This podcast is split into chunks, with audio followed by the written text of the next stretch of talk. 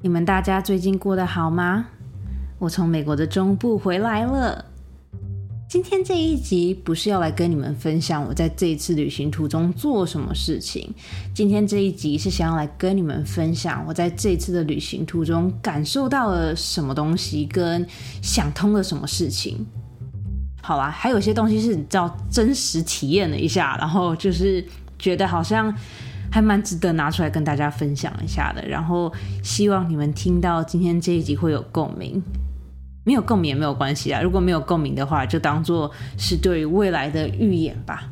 我在这边先贴心的提醒一下，今天这一集有很多是关于长大的故事，就是很多你可能觉得你现在遇不到，但是你在未来的某天会突然遇到的那些事情。所以如果你不是很想要突然面对长大之后的一些黑暗面的话，我觉得大家可以不用听，没有关系。不对，应该讲说，请大家斟酌听。我还是希望你们可以听，但就是啊，对，就是你知道，想通了一些事情跟遇到的一些事情，然后我就在这一次旅行途中把它写下来，然后就想说，可以趁着这个机会跟你们大家分享一下，然后。该怎么讲呢？就是我觉得，如果我有哪些地方做的不好的话，我也希望听到你们的意见。因为哦，好了，算，今天开头就先这样子好了。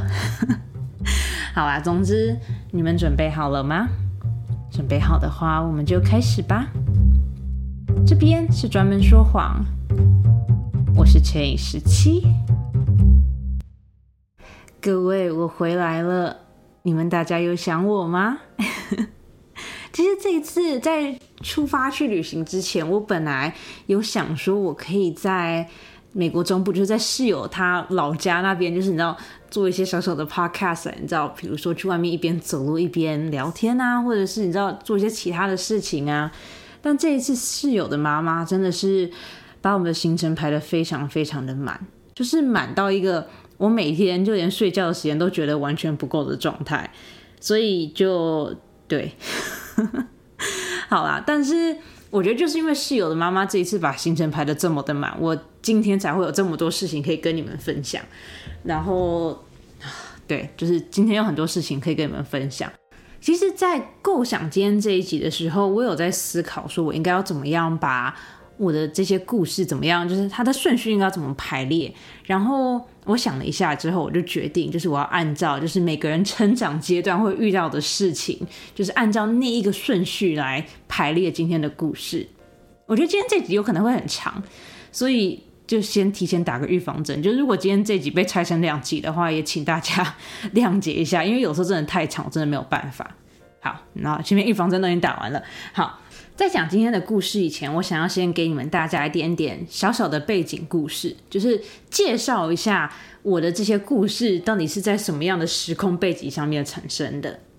好，嗯，如果你有听过我之前 podcast 的话，你就会知道我这一次旅行是去了室友的老家，然后他的老家在美国中部，是一个我从来没有想过我会去的一个一个州份，因为那个州份真的是。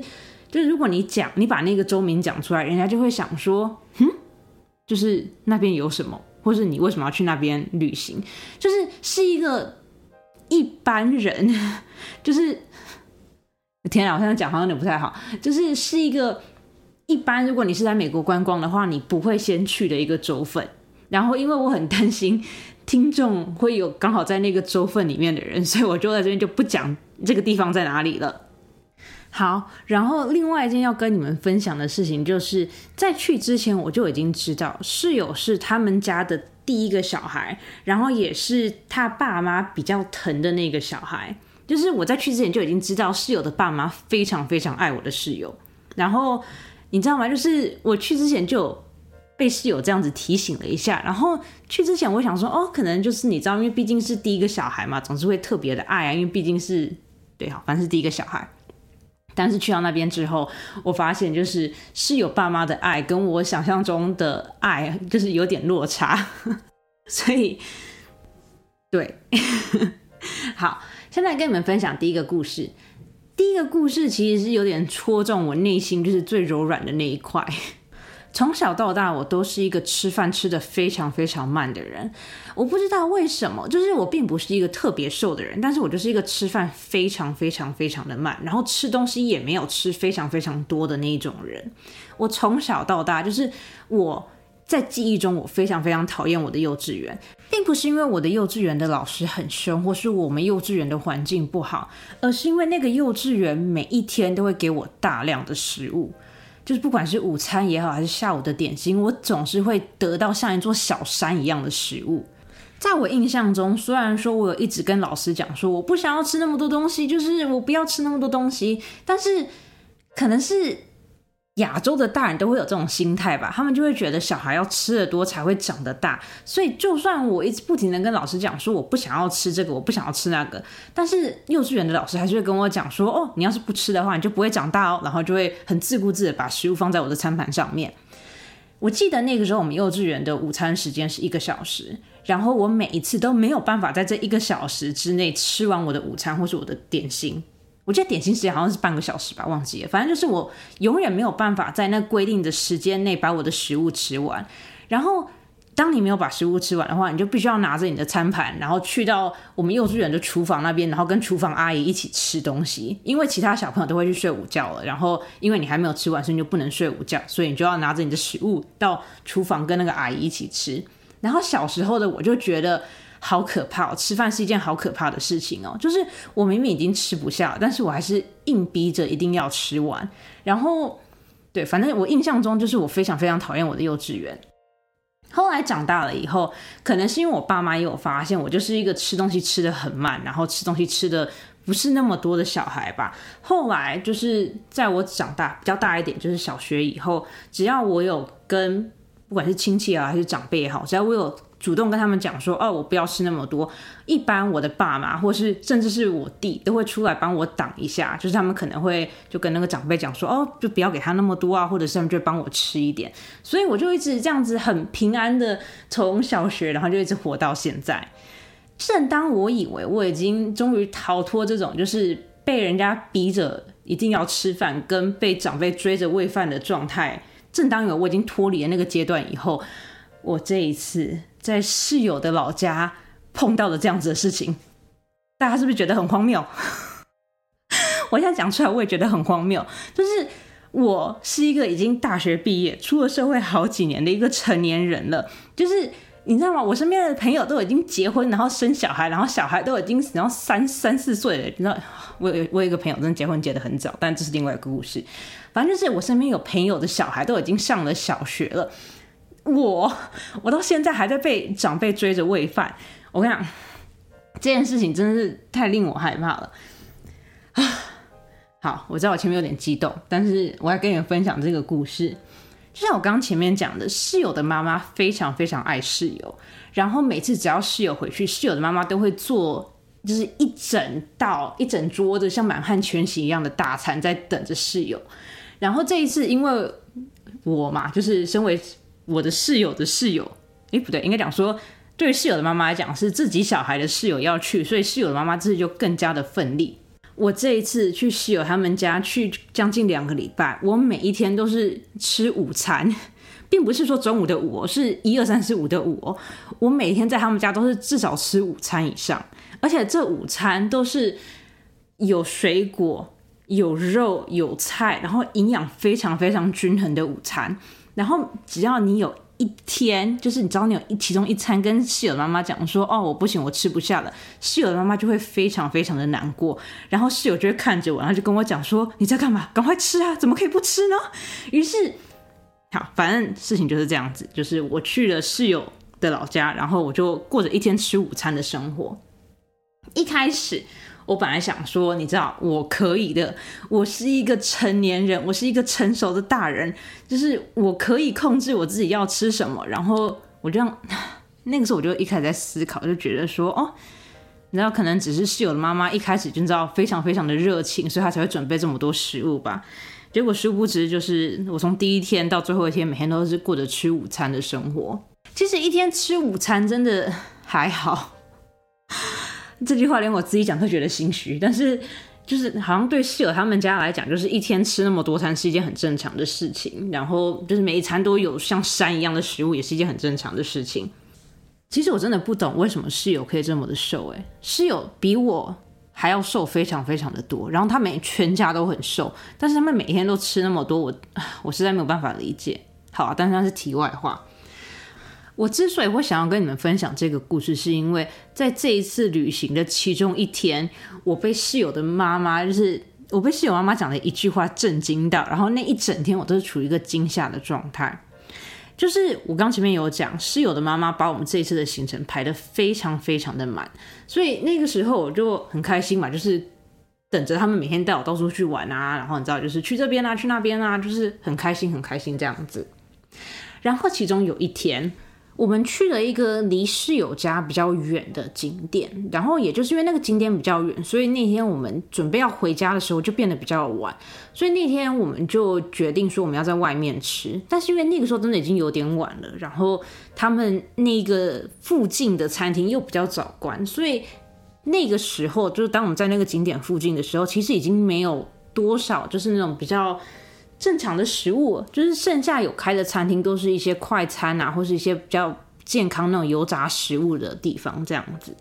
然后那个时候，我就跟室友爸妈讲说啊，没有关系啊，我们就随便吃就好了。就是今天他们都已经这么累了，我们也不要说再跑到其他地方，就为了去吃一顿正常的。就是我们随便吃个麦当劳，吃个肯德基就很棒啦。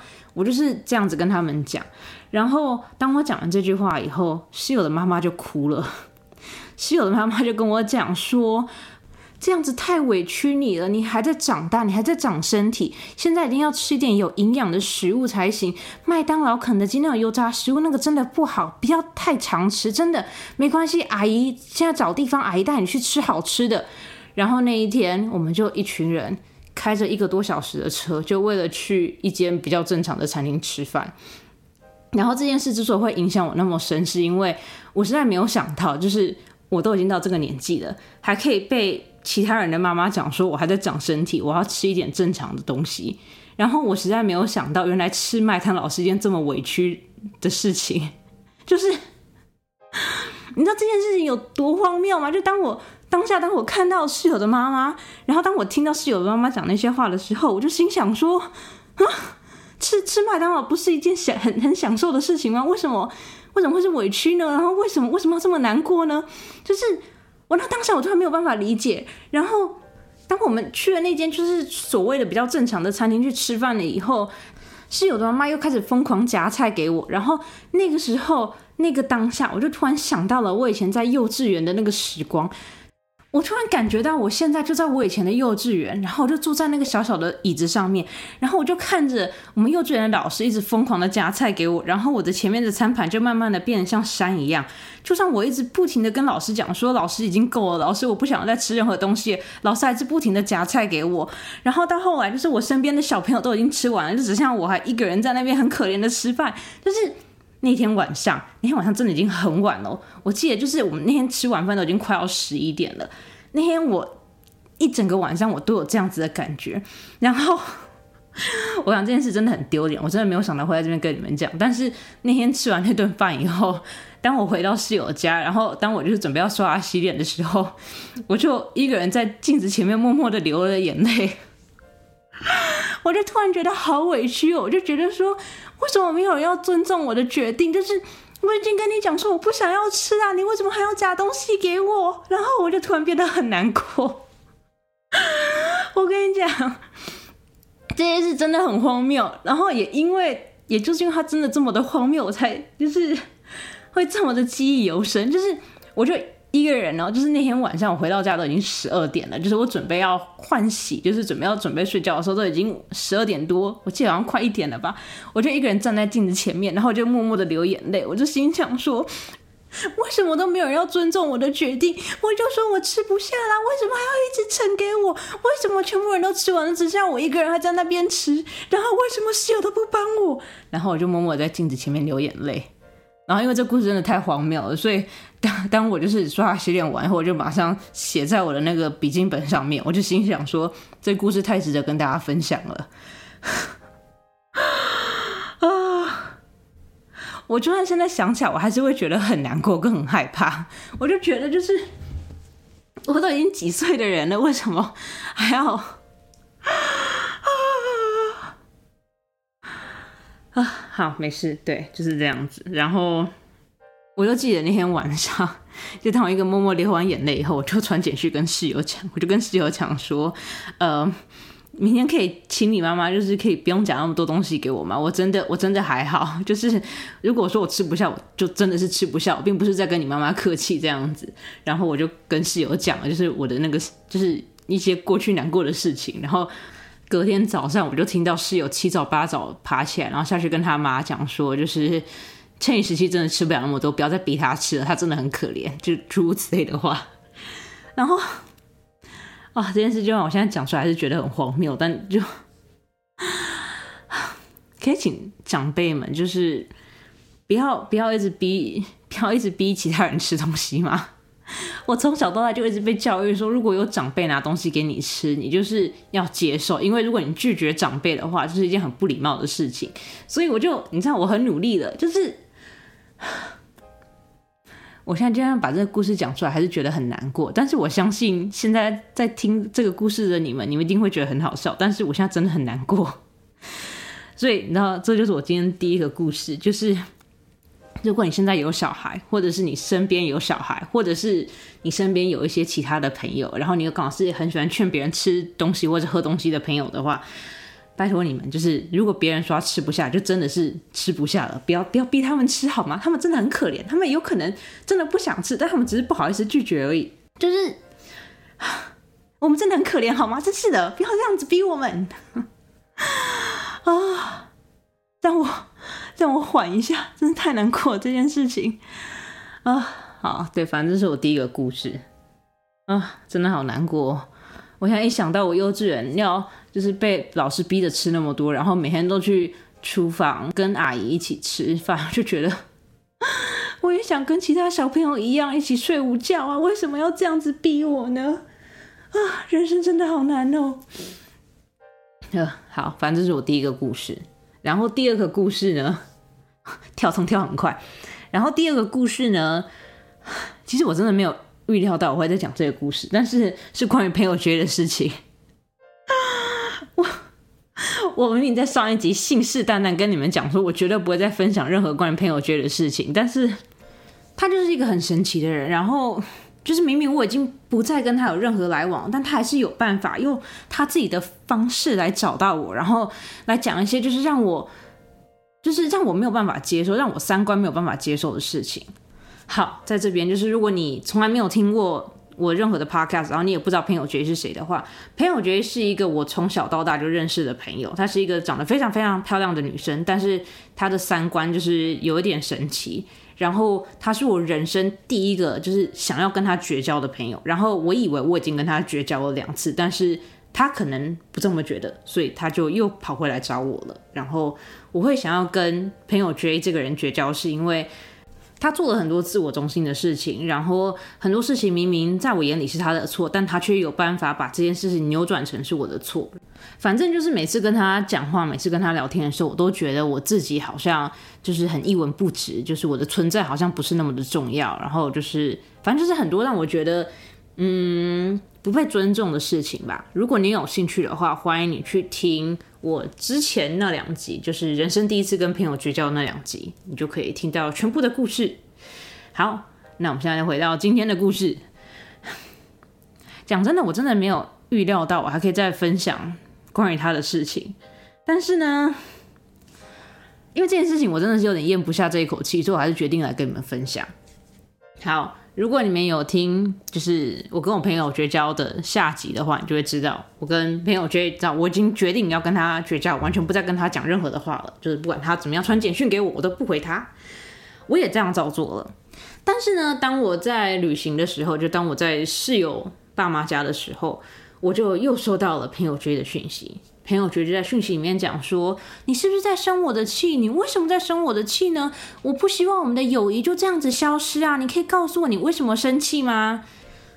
看到那个讯息的当下，我才意识到，原来之前我那些很生气的简讯，之前那些我以为我已经把我为什么生气的理由，就是很明白、很清楚的跟他讲，然后就是之前那些我以为我已经很明确跟他讲说我不想要再跟你当朋友的简讯，我到那个当下才意识到说，原来朋友觉得根本不知道我想要跟他绝交，我已经不想再跟他当朋友了，你知道吗？就是。从从六月初到现在，就是已经过了两个月。原来过去这两个月都只是我单方面一厢情愿的以为我在跟他绝交，但他却以为哦，我可能只是你知道心情不好，所以传了一些就是平常我不会传的简讯。就是你知道，当我意识到这件事情当下，我有多么的惊讶吗？就你知道吗？这个就 你知道这件事情有多荒谬吗？我如果我现我现在想起来，我还是觉得很荒谬。然后当我看到那个简讯的当下，我跟那个室友，还有室友的爸妈，还有室友的那个弟弟，我们就一群人坐在车子上面。然后我就看那个简讯，我就看了一下室友，我就把我就把那个朋友觉得的讯息给室友看。然后那个我天啊，现在话都讲不清楚了。我就把朋友觉得讯息拿给室友看，然后室友就跟我讲说，所以过去这两个月他都不知道你在跟他绝交，你在跟他生气吗？就是嗯。室友，室友这个从头参与到尾的人，就连他都以为我已经跟朋友绝绝交，但是朋友绝却完全不觉得我在跟他绝交。就是你知道这是件多么神奇的事情吗？我真的完全不懂啊。好，反正呢，就是朋友觉得他完全不知道我已经要跟他绝交了，他还一厢情愿的以为我们两个还是好朋友，我们俩还是好闺蜜。然后呢，我就觉得说。你知道这件事情不可以再这样下去，就是你知道这个孩子可能真的不是那么的聪明。那如果他真的不是那么聪明的话，我就只好一句一句的跟他讲，说我为什么不想要再跟他传简讯，不想要再跟他一起出去玩，不想要再回他一些有的没有的讯息。于是呢，我就花了很多时间，我就写了一篇我觉得非常非常专业跟非常非常没有任何情绪的一篇文章，我就写了一个很长的。讯息我就传给了朋友 J，然后呢，我看那个讯息我真的是花了三个小时写的，因为我觉得每一个字都很重要。反正我就花了很多时间写了一篇，我觉得就是如果今天要把我的那一篇 那个小作文拿去法院上面，然后让法官去读的话，法官也会觉得哦，我写的非常专业，然后那个可以拿去当一个你知道，就是跟朋友绝交的范本之类的，你知道，就是我就觉得我写的非常的好。好，我就花了两个多小时。写的那篇文章，我就传给了朋友 J，然后朋友 J 就传来很简单的讯息跟我讲说：“啊，我不知道你在生我的气耶，对不起。”他就他就写的这样子，然后呢，就你知道，就当我以为说：“哦，好，他已经道歉了。”你知道，他道歉了，我们两个还有可能变成朋友，我们两个还有可能变回朋友。于是呢，就当我准备要跟他讲说没有关系，我只是需要一些时间冷静一下，就当我准备要回。这句话的时候，朋友 J 传了两个小作文给我。这两个小作文非常非常的长，就是你知道，如果我传的第一篇小作文是 X 的话，你知道，我们现在就用一个数学的方式来解释，来告诉你有多长。假设我写的那篇小作文是 X，朋友追传给我的那两个小作文就各是一百 X，你们懂吗？就是。他那个小作文的长度是我传给他的那个小作文的一百倍长，而且他传了两个小作文给我。看那两个小作文的时候，就知道啊，这样子，这女的绝对不可能就是这么简单就道歉的。然后呢，果不其然。这两个小作文的内容大意上就是说，哦，我不知道你会这么的难过，但是呢，我觉得你不应该这么难过，因为我也觉得很难过。因为如果你生我的气的话，你应该要跟我讲啊，你怎么可以都不跟我讲呢？你知道我的人生最近怎么样了吗？你知道我最近的心理状态是怎么样吗？你知道我的学校怎么样了吗？你知道我的工作怎么样了吗？你知道谁谁谁他的学校怎么样了吗？反正就是那两篇小作文的内容，大概就是开始讲述他有多么的惨啊，他有多么的可怜啊，他最近压力有多大啊，然后你知道他最近发生了什么事情啊，然后就是一堆各式各样，他觉得他很可怜，然后不应该生他的气，然后就是你知道吗？如果我觉得受伤，他也会觉得受伤，然后他觉得我们两个应该要体谅彼此，然后我不应该再生他的气，就诸如此类的这件事情，这个就是。非常非常典型的教科书上面的 "I'm sorry, but"，如果今天有一个人跟你讲说对不起，但是就如果。这个人是真心要跟你道歉的话，他就只会讲说对不起。但如果今天这个人跟你讲说对不起，但是那就代表说这个人他并没有想要跟你道歉，他是想要反驳你，就是这并不是一个真正的 apology，这并不是一个真正的道歉。他前面那个道歉就只是一个开头而已。就是如果今天有一个人，假设今天你的另外一半他在外面偷吃。他在外面劈腿了，然后他回来，他跟你讲说：“宝贝，对不起，我还是爱你的。”但是你知道吗？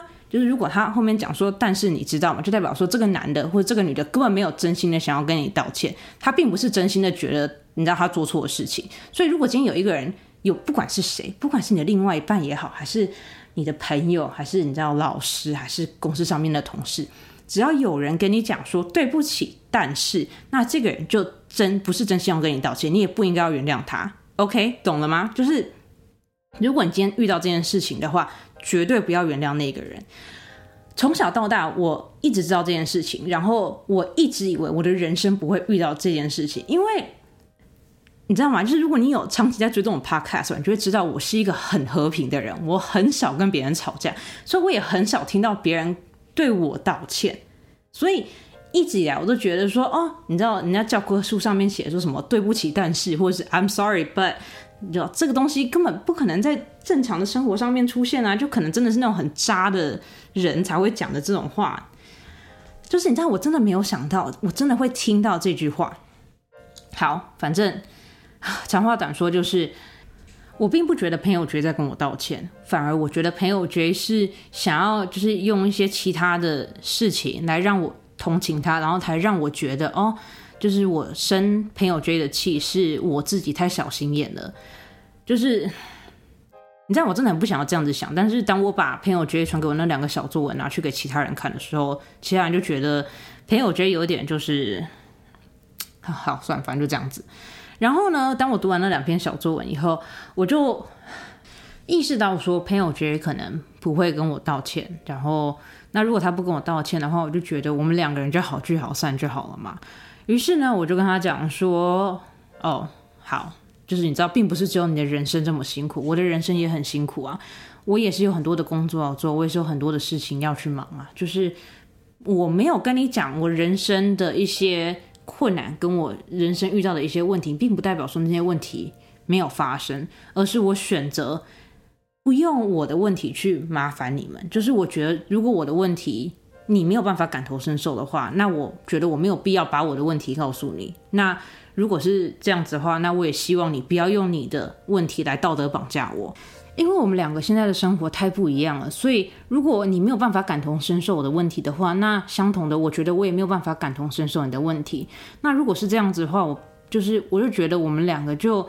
我们就就这样子吧，我们就是 leave it at that，就是我们两个都知道，我们两个彼此人生都很辛苦，我们俩都知道说，哦，我们两个可能有很多事情，对很多事情的看法不一样，那就这样子就好了，我们就不要勉强对方，然后也不要勉强自己，就是我们就想办法让我们自己周遭都充满着好人就好了。这个好人并不一定要是你们以前就认识的人，这个好人也可以是新的人，也可以是旧的人。那如果我们现在觉得说我们彼此并不是对方最好的人的话，那就没有必要勉强嘛。就是我我我是这样觉得，然后我就把我的这个想法就这样写给他。你知道，我觉得我是用一个非常平静的心态来写这些事情的。结果殊不知，当我把这个，当我把就是我觉得是一个很很温暖，然后是一个很很简单，是一个很简单明了的一个讯息，就当我把这个讯息传给他以后，朋友觉得突然。反过来用非常严厉的语气跟我讲说：“我真不敢相信你竟然完全没有安慰我。我在上面写说我现在的精神状态怎么样？我在上面跟你讲说我现在工作，我现在的学校怎么样？你竟然完全没有安慰我，你反而讲说你也有问题。就是你你怎么会怎么会有人这样子呢？然后反正就朋友觉得大概就是用这样子的态度，然后就写了一篇很长的那个简讯给我。然后当我看到那个简讯的当下，我。我真的是傻眼，就是你知道吗？就是如果我今天做错，请你们一定要告诉我。就是我知道我有很多，我知道有很多听众真的是每一每一集都会给我很多很棒的建议，所以我在这边就是很正式的问你们，就是如果你们真的觉得我刚刚那一篇回的不好的话，请你们一定要告诉我，因为对于我来讲，就在我的价值观里面，我真的是觉得说朋友是对等的。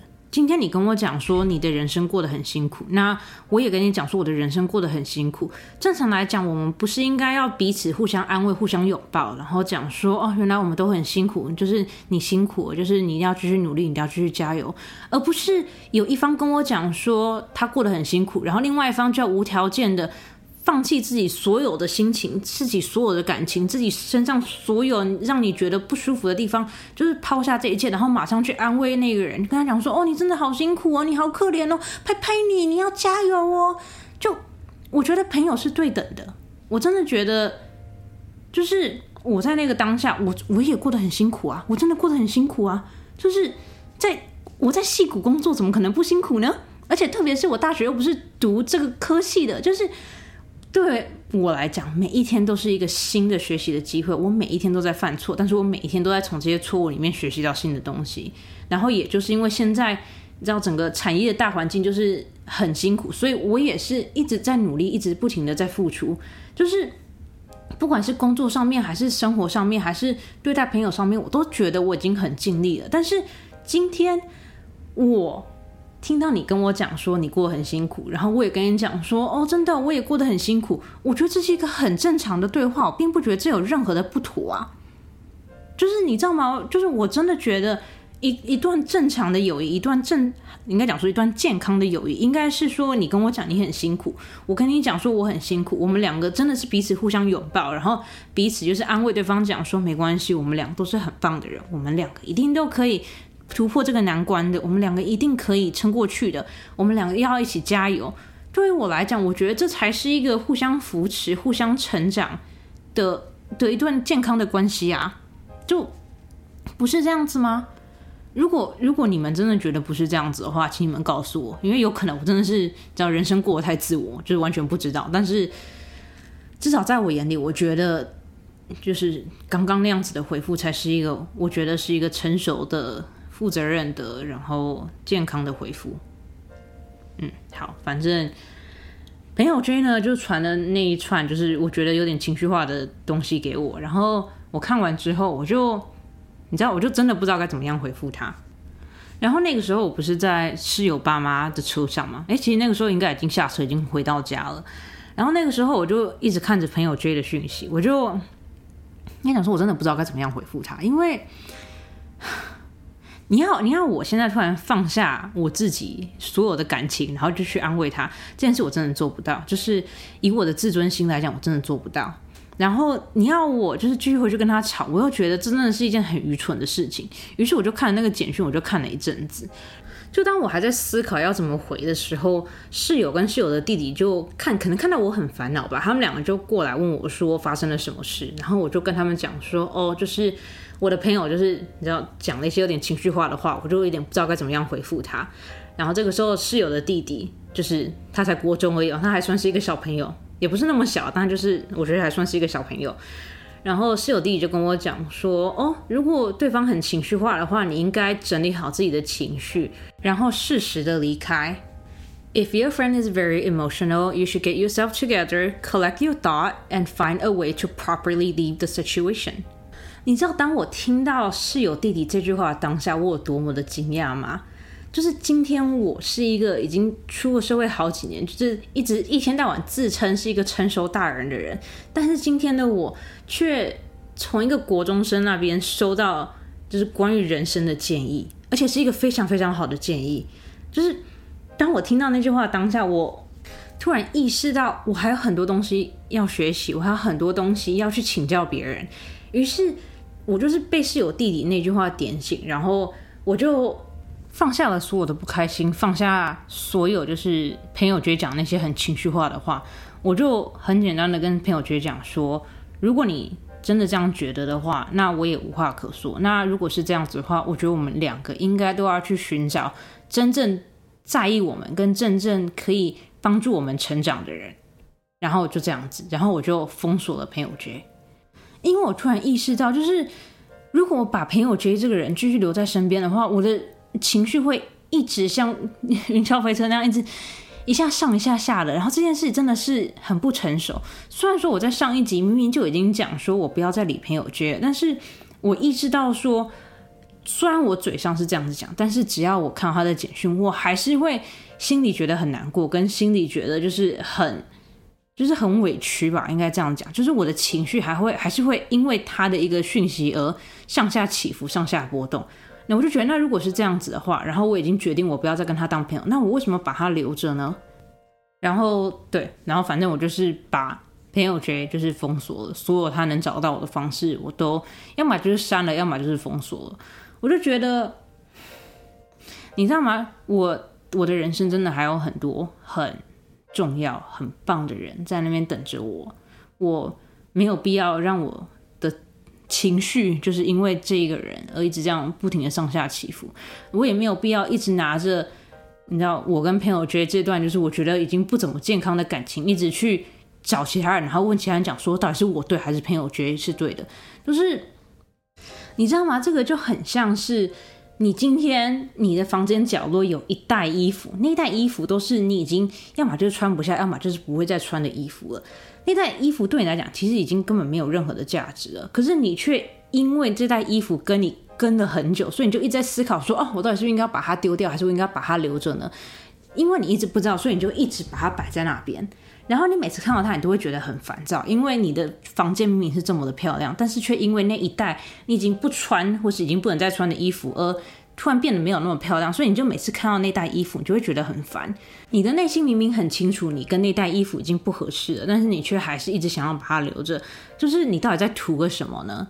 就是那个那，就是听完室友弟弟的那句话后，突然意识到，就是我到底在图个什么呢？就是我到底为什么？我没有必要啊！我的人生不是围绕着朋友追转，然后你知道吗？我还有很多其他的朋友，我还有很多其他的事情要去做，我还有很多我想要去做，但是一直没有时间去做的事情。我明明有那么多想做，但是一直没有做的事情在那边等着我去做，但是我却不停的浪费时间在纠结我到底要不要把那一袋衣服捐掉，就是这不是一件很愚蠢的事情吗？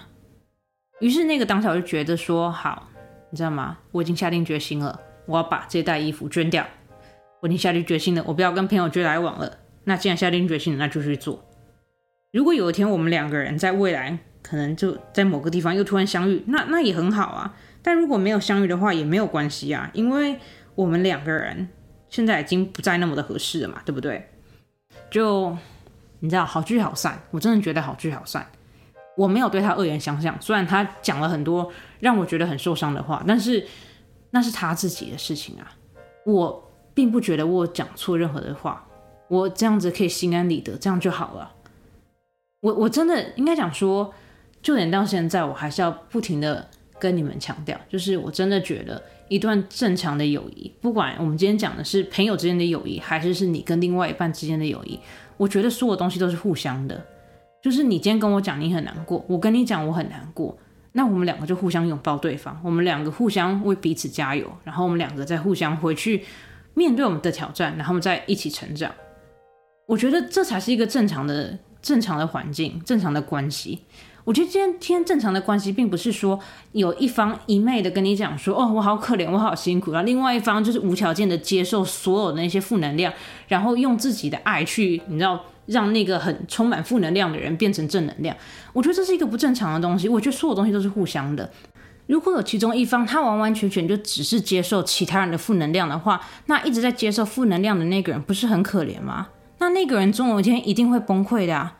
那如果是这样子的话，你不觉得这个感情是很不对等的，是一个很不健康的的一个状态吗？反正今天想要跟你们分享的第二个故事，就是我在。我在室友家被室友只有国中的弟弟点醒了这件事情，其实我真的没有意料到 这件事情会发生，然后我也没有想到我会，嗯，被一个小朋友点醒，但就是对，是觉得这件事情还蛮还蛮值得纪念的，所以就想说在这边跟你们分享一下。因为今天这集已经太长了，所以我会把接下来的故事放在下集里面。其实这样真的很不好哎，现在都分上下集。但是我会把另外一个我想要跟你们分享的故事放在下集里面，然后希望今天这一集对你们来说是有趣的，然后也希望今天这一集可以，嗯，其实我也不知道，我希望今天你们可以从这两个故事里面得到什么，我就只是单纯想要跟你们分享，然后我就只是很单纯的希望。嗯，现在正在听这一集的你们可以学会，也不能讲学会，因为有可能你们根本本来就不做这些事情。但是，就是希望你们可以，呃，不能说希望你们，希望你们好像你们会做这件事情，但是你们根本不知道会不会做这件事情啊啊！好了，反正就是希望世界上的大家都可以学会。不要给别人压力，然后如果别人真的已经说他不想要吃的，就不要给他们吃了，好吗？然后希望每一个人都可以有，就是斩断一个已经不太适合的感情的一个决心。就如果你觉得今天这件事情真的已经不适合你了，然后如果别人不管别人要怎么样道德绑架你，或是不管别人跟你讲了多么。令你难过、令你伤心的话，我都希望你们可以有离开的勇气。然后，我也希望你们知道，说，就算今天这个人这样子对你，就算今天这个人让你觉得很难过，让你觉得自己很没有价值，你都要相信，除了那个人以外，世界上所有的人都是爱着你的。也许有些人的爱比较大胆、大声一点，也许有些人的爱比较害羞、比较不那么容易被你发现，但是你都要相信。除了那一个对你讲一些不好听的话的人，除了那个人以外，世界上所有人都是爱着你的。虽然我们有可能有的时候会被那些就是比较大声、比较让你没有那么开心的话，有可能我们有时候会被那些话影响，但是你都要记得冷静下来，然后想想那些爱你的人。就是如果你在那个当下你真的想不到的话，你也可以想想我啊。对，就是。希望你们都可以这样子想，然后也希望就是如果你现在刚好在一些嗯，可能让你真的觉得有点难过，或者让你觉得不太开心的状态的话，都希望你可以有走出来的勇气。然后如果你有什么想要说的话，或是有什么想要跟我分享的事情的话，也欢迎你去我的 IG 或是 FB Professional Liar 点 X 十七。去那边留言给我，跟我分享。然后，如果你真的不想要让我知道你是谁的话，也欢迎你写 email 给我。对，各位，我有一个 email，我好像从来都没有跟你们分享过。但是，如果你今天有什么想要跟我说的话，然后你又不想要让我看到你的社交媒体账号的话，也欢迎你写 email 给我。我觉得应该不会有人想要写信给我了，因为你们还要付很贵的那个 邮票钱，所以欢迎你们写 email 给我。然后，如果你想要知道我的 email 的话，可以去底下的那个资讯栏那边找，直接复制贴上就好了，很棒，很简单。然后跟往常一样，如果你有什么想要对我说的话，或是有什么想要跟我分享的事情的话，欢迎你去我的 IG 或是 FB Professional Liar 点 X 十七。去那边留言给我，找我聊天。虽然这这段刚刚已经讲过了。然后，如果你现在刚好在 Apple Podcast 或是 Mixer Box 上面收听的话，也欢迎你去底下的留言区那边留言给我，告诉我你的想法哦。好啦，今天这一集就差不多到这一边啦。今天这一集有一点长，而且还没有完全讲完。但是，对，今天这集就先这样子吧。这边是专门说谎。我是乘以十七，我们下个礼拜见喽，晚安。Thank you.